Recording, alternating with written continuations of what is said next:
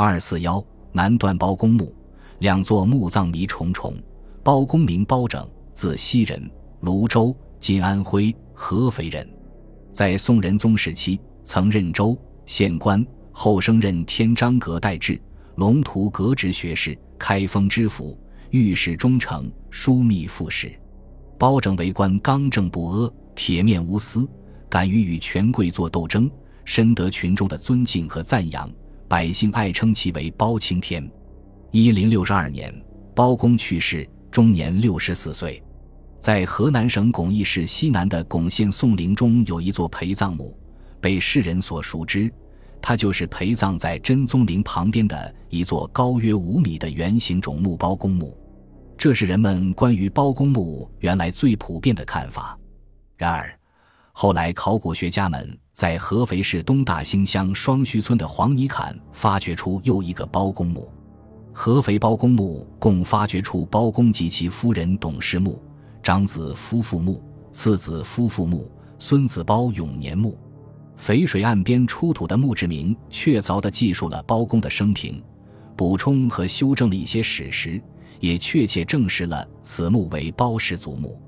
包公为什么有两座墓葬？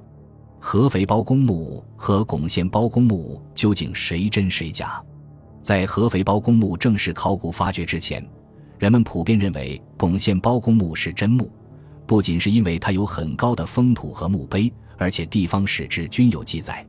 明代嘉靖三十四年修订的《巩县志》中记载，包公墓在巩县西宋陵中。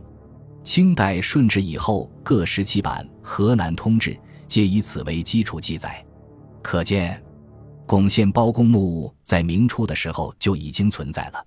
但人们不禁要问：巩县包公墓究竟修于何时？为什么要建这个包公墓？里面到底埋葬着什么？它和合肥包公墓是什么关系？这一系列问题至今尚难以回答。合肥包公墓出土的材料也给历史学家们提出了许多新的问题。据出土的墓志铭记载，包公本人是黄旧，这是鲜为人知的。另外，在墓地中轴线的西南部有一个较大的封土堆，高约四米，底径十米，整个外形略大于包拯夫妇迁葬墓。从这个封土堆的地表再往下深挖三米，都是生土，可知这个土堆是典型的一种。包公墓为什么设此一种？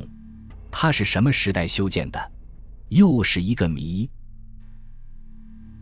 本集播放完毕，感谢您的收听，喜欢请订阅加关注，主页有更多精彩内容。